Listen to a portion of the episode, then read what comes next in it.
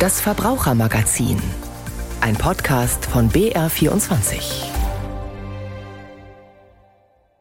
Wir haben jetzt im Verbrauchermagazin ein ganz besonders leckeres Thema. Gemeinsam mit der Ernährungsexpertin der Verbraucherzentrale Bayern, Daniela Grill, spreche ich über große Mengen an Antioxidantien. Natur, ohne Aromen oder Zusätze. Ohne Zuckerzusatz. 100% Erdbeeren. In Deutschland hergestellt. Der perfekte Fruchtsnack. Gefriergetrocknete Beeren, gefriergetrocknete Erdbeeren. Frau Grill, das klingt so unglaublich gesund und toll und natürlich und umweltgerecht. Sollten wir gleich essen, oder? Ja, es wird natürlich extrem gerade beworben. Eigentlich sind es ja Instant-Produkte. Ne? Irgendwie haben die aber jetzt so einen Lifestyle-Effekt bekommen, weil sie halt einfach als gesunde Snacks auch verkauft werden. Also ich habe gesehen, gerade im Netz und in den sozialen Medien wird unheimlich dafür geworben und die Zielgruppe scheint mir in der Tat zu sein, junge Menschen, die besonders gesund sich ernähren wollen. Ja, junge Menschen, aber auch Eltern, weil es halt einfach auch eine schöne Alternative erstmal darstellt für die Kinder anstatt eine Schokolade. Erstmal ist das Stichwort. Mhm. Wir könnten eigentlich mal die Schlagzeilen durchgehen, die wir gerade gehört haben. Das waren Schlagzeilen, die ich im Netz gesammelt habe und die so Werbesprüche für gefriergetrocknete Erdbeeren sind. Punkt 1, große Mengen an Antioxidantien. Was sind denn Antioxidantien und sind sie drin in den gefriergetrockneten Erdbeeren?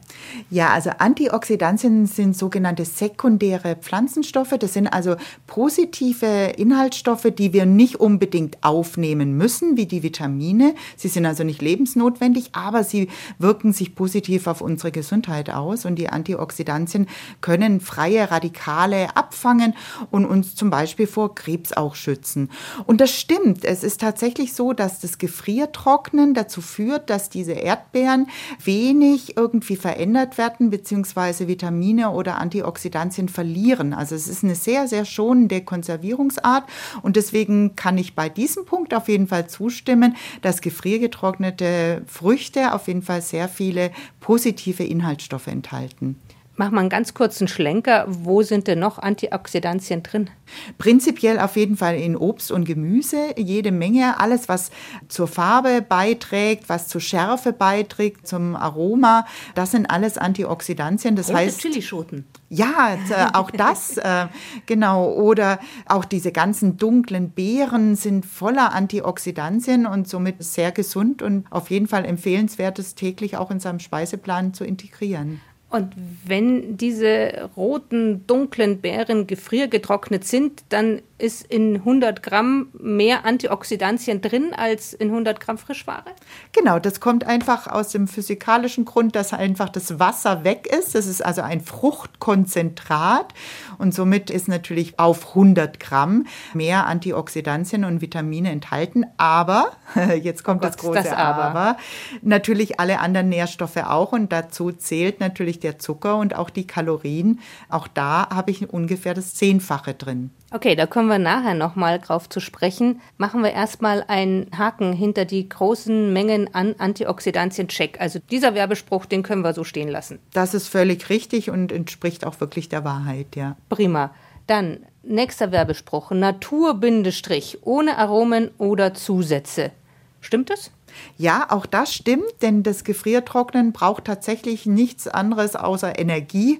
Das heißt, hier werden jetzt nicht die Erdbeeren irgendwie nochmal zwischenbehandelt. Das sind wirklich 100 Prozent Erdbeeren. Also da muss nichts dran, damit es konserviert wird oder sowas, sondern wie läuft denn das Gefriertrocknen überhaupt? Das ist tatsächlich wie das Trocknen an sich auch, allerdings in tiefen Temperaturen. Das heißt, man entzieht dem Obst oder Gemüse einfach das Wasser und dadurch wird es einfach länger haltbar, weil die Bakterien brauchen Feuchtigkeit, also Fäulnisbakterien oder Schimmel und das wird einfach den Früchten entzogen und somit sind sie deutlich länger haltbar, also gut ein Jahr. Ah, ich dachte, die wären sogar auf ewig haltbar. Nein. Nein, das nicht unbedingt, weil es äh, wahrscheinlich auch gar nicht gelingt, die Verpackung so hermetisch abzuriegeln, dass nicht doch auch Sauerstoff und Feuchtigkeit reingeht. Also die meisten Erdbeeren, die wir so gecheckt haben, war so mit einem Mindesthaltbarkeitsdatum von einem Jahr. Ich habe so ein bisschen ein Problem mit diesem Wort Natur. Also Natur kann ja quasi so alles sein, aber jetzt haben Sie gerade gesagt, es ist doch ziemlich energieaufwendig, diese Früchte gefriert zu trocknen. Also umweltverträglich ist es dann eigentlich nicht, oder? Ja, das ist richtig. Allerdings muss man auch fairerweise sagen, wenn ich jetzt Erdbeeren eingefriere, brauche ich auch Energie und zwar dann dauerhaft. Ne? Man muss es permanent runterkühlen, beziehungsweise beim Einmachen brauche ich auch wieder die Kochtemperatur. Aber das Gefriertrocknen ist tatsächlich relativ energiereich, ja. Jetzt sieht man immer im Netz und auch im Laden, dass diese gefriergetrockneten Erdbeeren ihre Farbe beibehalten. Ist es durch dieses Gefriertrocknen? Weil oft, wenn man Marmelade macht oder sowas, es wird ein bisschen dumpfer. So ganz so rot wie auf dem Feld schauen sie nicht mehr aus. Ja, durch das Gefriergetrocknete ist es tatsächlich so, dass der Sauerstoff die Erdbeeren nicht mehr braun werden lässt. Und somit haben die auch nach einem Jahr noch eine relativ knallige rote Farbe. Also da sind keine Zusätze oder Farbstoffe im Spiel, sondern einfach durch diese Konservierungsmethode. Okay, also Check Punkt 2 ohne Aromen oder Zusätze, also klingt noch alles super. Punkt 3 klingt eigentlich auch ziemlich vielversprechend. Ohne Zuckerzusatz 100% Erdbeeren. Ich meine, klingt doch eigentlich auch super gesund. Zunächst würde ich das auch sagen, aber ich glaube, dass viele Verbraucherinnen, und das haben wir auch Studien gezeigt, ohne Zuckerzusatz etwas missverstehen. Sie meinen, dass das Produkt dann gesünder ist als Produkte, auf denen das nicht draufsteht. Das heißt aber nur, das ist rechtlich geregelt, dass kein Zucker zusätzlich hinzugegeben worden ist. Jetzt haben wir ja gehört, dass die Erdbeeren sehr stark konzentriert werden und durch diesen Wasserentzug halt einfach auch die Zuckermenge auf 100 Gramm bezogen relativ hoch ist. Also, und zwar liegen die bei ungefähr 50 Gramm auf 100 Gramm das ist mehr als manch Schokolade liefert. Also das muss einem schon bewusst sein. Es ist kein zuckerfreier Snack, sondern nur ohne Zuckerzusatz. Viele Eltern greifen ja gerne zu Nahrungsmitteln ohne zu großen Zuckerzusatz oder ohne Großzucker. Jetzt also einem kleinen Kind in den Kinderwagen so ein Tütchen gefriergetrocknete Erdbeeren reinzugeben, wäre dann aber nicht so ganz ideal, oder? Nicht unbedingt, weil es tatsächlich so ist, dass der Körper nicht unterscheiden kann, kommt jetzt der Zucker von der Fanta oder von den Erdbeerchips. Gut, wir müssen natürlich sehen, die Erdbeerchips liefern uns sehr viele Vitamine und Mineralstoffe, Antioxidantien, aber die Zuckermenge ist schon erheblich, weil ja die WHO, die Weltgesundheitsorganisation, sagt, man sollte eigentlich nicht mehr als 25 Gramm als Erwachsener aufnehmen. Bei Kindern liegt das nochmal deutlich drunter und so Snacks Tüten von so Erdbeerchips, die können so 25 bis 35 Gramm enthalten. Die sind schnell verzehrt und somit dann ganz schnell auch die Zuckermenge eigentlich überschritten, die man täglich aufnehmen sollte. Und das wären ja dann nur die getrockneten Erdbeeren und man hat ja sonst auch irgendwie was Süßes vielleicht noch am Tag. So ist es. Also ähm, alles andere würde dann eigentlich gestrichen werden müssen. Also dieses, ja, der Schokoladensnack oder der Kakaodrink wäre dann im Prinzip schon zu viel. Das heißt, wenn ich jetzt, sagen wir mal, 200 Gramm Erdbeeren einfach so esse, ist es nicht so dramatisch, verstehe ich das richtig. Wenn ich aber 200 Gramm gefriergetrocknete Erdbeeren esse, dann bin ich schon so ein bisschen zuckermäßig am Limit. Ganz genau, weil einfach diese frischen Erdbeeren wahnsinnig viel Wasser liefern, also wenig Kalorien haben und äh, natürlich dadurch auch einen viel höheren Sättigungswert haben, weil es einfach viel schneller der Magen vollgefüllt ist.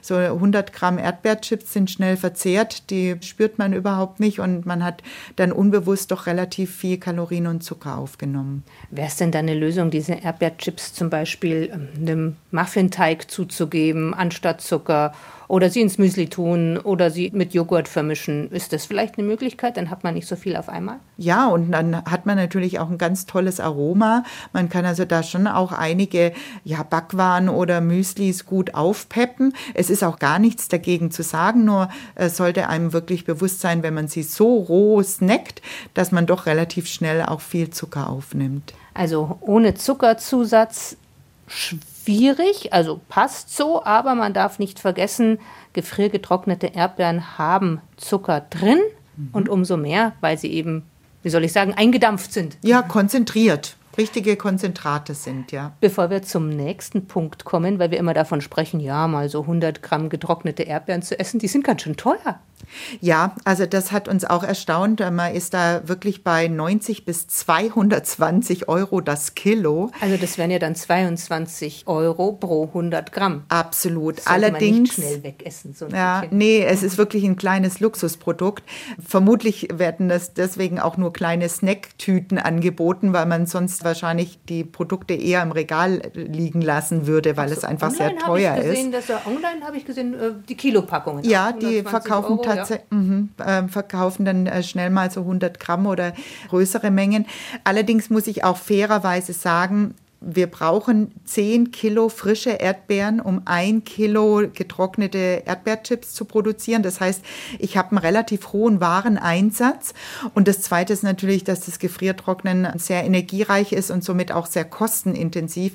Und das führt einfach dazu, dass die Erdbeerchips einfach extrem teuer sind. Ich weiß nicht, ob die Hersteller sich da wirklich die goldene Nase verdienen. Vermutlich ist, sind es einfach die zwei Gründe, warum diese Produkte einfach deutlich teurer sind als frische Erdbeeren. Und gefriertrocknen, das kann man jetzt aber auch nicht selber machen, oder?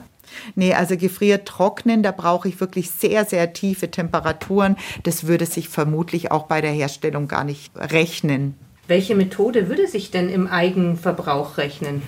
Also wenn ich jetzt außerhalb der Saison ganz gern Erdbeeren genießen möchte, ist natürlich das Tiefkühlen auf jeden Fall eine Variante. Oder ich mache es natürlich ein in Form von Marmelade oder in Weggläsern als äh, Kompott. Kommen wir zum nächsten Punkt.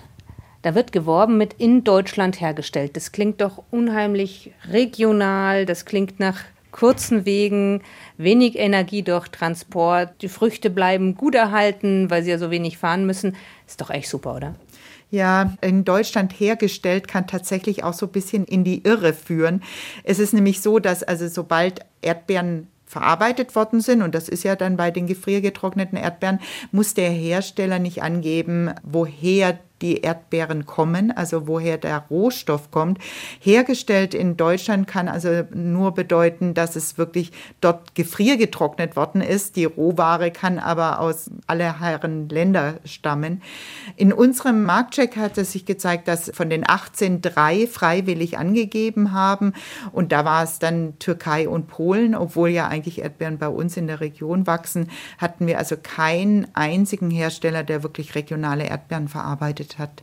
Also, die Erdbeeren werden in einem anderen Land gepflückt, dann werden sie hier rüber gekarrt und werden in Deutschland verarbeitet. Und deswegen darf es dann heißen, in Deutschland hergestellt. Genau, das ist der letzte Arbeitsschritt und somit hat der Hersteller zwar nicht gelogen, aber es schon ein bisschen schön gesprochen, würde ich sagen. Gilt es denn eigentlich für alle Lebensmittel, die verarbeitet worden sind? Ja, das ist sehr ärgerlich. Also sowohl bei Obst und Gemüse ist ja eigentlich eine Herkunftskennzeichnungspflicht da, aber sobald ein Arbeitungsschritt stattgefunden hat, und da reicht es schon, wenn die Ananas geschnippelt wird und dann im Supermarkt geschnippelt angeboten wird als Fruchtsnack, schon da muss der Anbieter nicht mehr angeben, woher die Ananas stammt. Das heißt aber auch für mich, also ich gehe in den Supermarkt rein, ich gehe zur Obst- und Gemüsetheke, da steht überall das Herkunftsland. Gut kann ich mich orientieren, wenn ich gerne regional einkaufen möchte, aber wenn ich Fertigprodukte einkaufen möchte, dann wird es schwierig mit der Orientierung, woher mein Produkt kommt. Da wird es äußerst schwierig und wir wissen aufgrund vieler Umfragen und Studien, dass insbesondere bei Fleischprodukten die Verbraucherinnen auch wissen wollen, woher das Fleisch kommt. Also wenn ich jetzt eine fertige Lasagne kaufe, habe ich kaum gute Karten da rauszubekommen, wo jetzt das Fleisch wirklich herstammt es nützt dann auch nichts, wenn ich nachfrage im Laden oder beim Anbieter? Manche Anbieter liefern dann Antworten, aber das ist natürlich wahnsinnig aufwendig für mich als Verbraucherin, dass ich dann wirklich jeden einzelnen Hersteller frage. Meistens bekomme ich auch relativ ausweichende Informationen, weil sie häufig dann auch nochmal die Anbieter wechseln, so dass es eigentlich am sinnvollsten wäre, wenn auf der Verpackung ein Stempel drauf wäre, dass man zumindest weiß, wo die Fleischwaren herkommen. Also in Deutschland hergestellt, das ist so ein bisschen wischiwaschi, kann man dann zusammengefasst sagen, oder? Ja, also auf jeden Fall keine klare Aussage. Ich weiß nicht, ob es nur jetzt produziert worden ist oder ob der Rohstoff auch wirklich aus Deutschland kommt. Waren denn im Marktcheck auch Früchte aus Bioanbau dabei? Wir hatten tatsächlich auch Bioanbieter. Bei denen ist es ja so, dass es eine Ökokontrollstelle gibt und daran kann ich dann doch ganz gut erkennen, woher die Erdbeeren stammen. Aber nichtsdestotrotz haben wir auch hier keine regionale Ware gefunden. Wie ist es denn, wenn sie nicht vom Bioanbau kommen, wenn die jetzt gespritzt sind, pestizidbelastet? Ist es dann noch schlimmer, was ich zu mir nehme, weil ich nehme ja ein komprimiertes Lebensmittel zu mir? Das könnte natürlich sein, dass sobald durch den Wasserentzug auch hier die Rückstände sich erhöhen. Allerdings dürfen sie natürlich auch hier nicht den gesetzlichen Bestimmungen überschreiten. Da hoffe ich, dass da ausreichend auch Kontrollen von seitens der Lebensmittelüberwachung stattfinden. Ihr Marktcheck, fassen wir mal zusammen, wie viele Packungen haben Sie sich angeschaut? Wir hatten 18 Packungen. Wir haben unter anderem im stationären Handel, also in Supermärkten, Biomärkten eingekauft, aber auch online, damit wir einfach auch so einen Rundumschlag haben. Und sie wurden in unterschiedlich großen Verpackungen angeboten. Im Internet waren es meistens eher größere 100 Gramm Packungen. In den Supermärkten findet man es auch gerne als Snack in Form von 25 bis 35 Gramm. Gab es da noch eine ganz besondere Sache, die dabei rausgekommen ist? Irgendwas, was Sie geärgert hat oder was Sie positiv überrascht hat? Doch ein Produkt ist noch aufgefallen. Und zwar ist es ja schon so, dass die Nährstoffe angegeben werden müssen auf der Verpackung, sowohl im Internet beim Online-Einkauf als auch in den Supermärkten. Und wir hatten tatsächlich ein Online-Produkt, das die Nährstoffe nicht angegeben haben. Aber da werden wir die Lebensmittelüberwachung darüber informieren, dass da der Hersteller nachjustiert. Kommen wir zum letzten Punkt, quasi das Fazit. Werbespruch heißt der perfekte Fruchtsnack. Würden Sie das so unterschreiben? Naja, ich muss schon sagen, sie sind praktisch, sie sind sehr nährstoffreich, das sind die Pluspunkte. Aber wenn ich vor allem in der Saison die Möglichkeit habe, frische Erdbeeren zu kaufen, dann würde ich die auf jeden Fall bevorzugen, weil sie günstiger sind. Ich kann regional einkaufen und ich habe einfach einen höheren Sättigungswert und deswegen immer die saisonale Ware bevorzugt. Vielen Dank an Daniela Grehl, die uns informiert hat über gefriergetrocknete Beeren, Vorteile und Nachteile. Ich sage auch vielen Dank. Und jetzt bei uns geht es weiter mit einem Wirtschaftskrimi, einem Ökokrimi. Noch eine schnelle Frage an Frau Grehl. Lesen Sie Krimis? Äh, nee, aber ich schaue sie gerne an. also jetzt geht es um ein Buch, das meine Kollegin Ruth Petschanik gelesen hat. Windpark auf der abgelegenen Insel Stadtlandet im äußersten Nordwesten Norwegens. Es geht um seine Gegner und Befürworter und es geht um viel Geld, das die Besitzerin kriegt, wenn sie den Park an einen dänischen Energieversorger verkauft. Die Geschichte besteht aus zwei Teilen. Beide spielen in einer Woche im Oktober. Jede der handelnden Personen hat eine dunkle Vergangenheit, die im Lauf der Zeit ans Tageslicht kommt. Zunächst aber beginnt alles ganz harmlos. Agnes, über 80 Jahre alt, Witwe, bekommt ein Angebot, ihren Park mit 13 Windrädern zu verkaufen für 90 Millionen. Das Angebot ist an eine Bedingung geknüpft. Es soll noch das Nachbargrundstück mitveräußert werden, damit der Windpark erweitert werden kann. Hier wohnt allerdings Iven, ein Riese. Gemeint ist damit kein ungeschlachter Troll, sondern ein Hühner, der über jede Menge Grips verfügt. Eigentlich heißt er Rino und ist ein guter Freund des Protagonisten der bisherigen drei Krimis. Rechtsanwalt Leo, der in tödlicher Nordwind allerdings nur eine Nebenrolle spielt. Agnes hat drei Kinder, Charlie, Bill und Anita, die alle schon einen Teil des Erbes bekommen haben. Charlie kümmert sich um den Windpark, Öko ist er aber deshalb nicht, sondern ein ausgemachter Leugner des Klimawandels. Neulich hatte er gelesen, dass die Küstenseeschwalbe bis in die Antarktis flog und dort überwinterte. Überwintern am Südpol.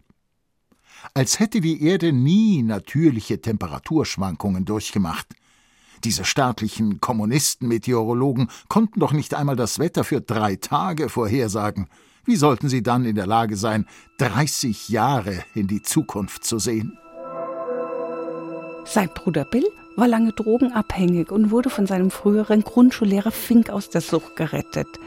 Der Name passt. Fink ist Ornithologe, Naturfreund und Gegner der Windräder, die in ein sensibles Hochmoorgebiet hineingebaut wurden und in deren Rotorblätter immer wieder seltene Vögel verenden. Bill ist leidenschaftlicher Surfer und kümmert sich um das alte Familienhotel, das in die Jahre gekommen ist und mittlerweile Asylsuchende beherbergt.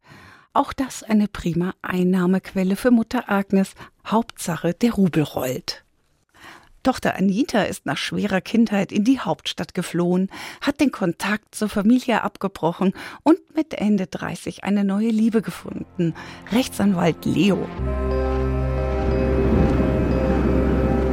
Wenn der Windpark wie geplant an den dänischen Investor verkauft wird, stehen alle Wege offen. Mutter Agnes plant, sich dann in Oslo eine Wohnung zu kaufen. Doch plötzlich wird die Anlage ständig sabotiert. Leuchtschriften erscheinen, ein Windrad wird stillgelegt.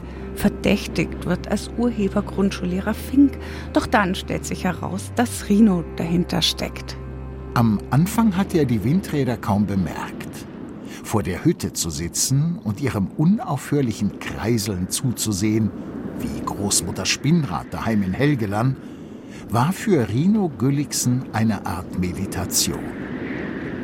Erst als er den vogelverrückten pensionierten Studienrat kennenlernte und Besuch von den Zwillingen bekam, dämmerte ihm, dass die Windräder ein Problem waren. Die Zwillinge, das sind Pia und Pat, drogenabhängig und extrem gewalttätig. Sie machen für Geld alles, vornehmlich im Auftrag von Agnes. Offiziell arbeiten sie als Animateure für die Asylbewerber. Zynischer geht's kaum, denn unter diesem Deckmantel begehen sie jede Menge Morde. Lars Lend gelingt es in tödlicher Nordwind, die mystische und raue Landschaft Norwegens mit den multiplen Charakteren seiner Protagonisten in Einklang zu bringen. Ein Ökokrimi, so der Untertitel, ist es für mich nicht. Umwelt- und Naturschutz spielen eine zu untergeordnete Rolle. Ich finde, dass die Windkraft als regenerative Energiequelle zu negativ dargestellt wird. Trendfood, gefriergetrocknete Beeren und ein Krimi-Tipp. Das war das Verbrauchermagazin mit Anja Kieber.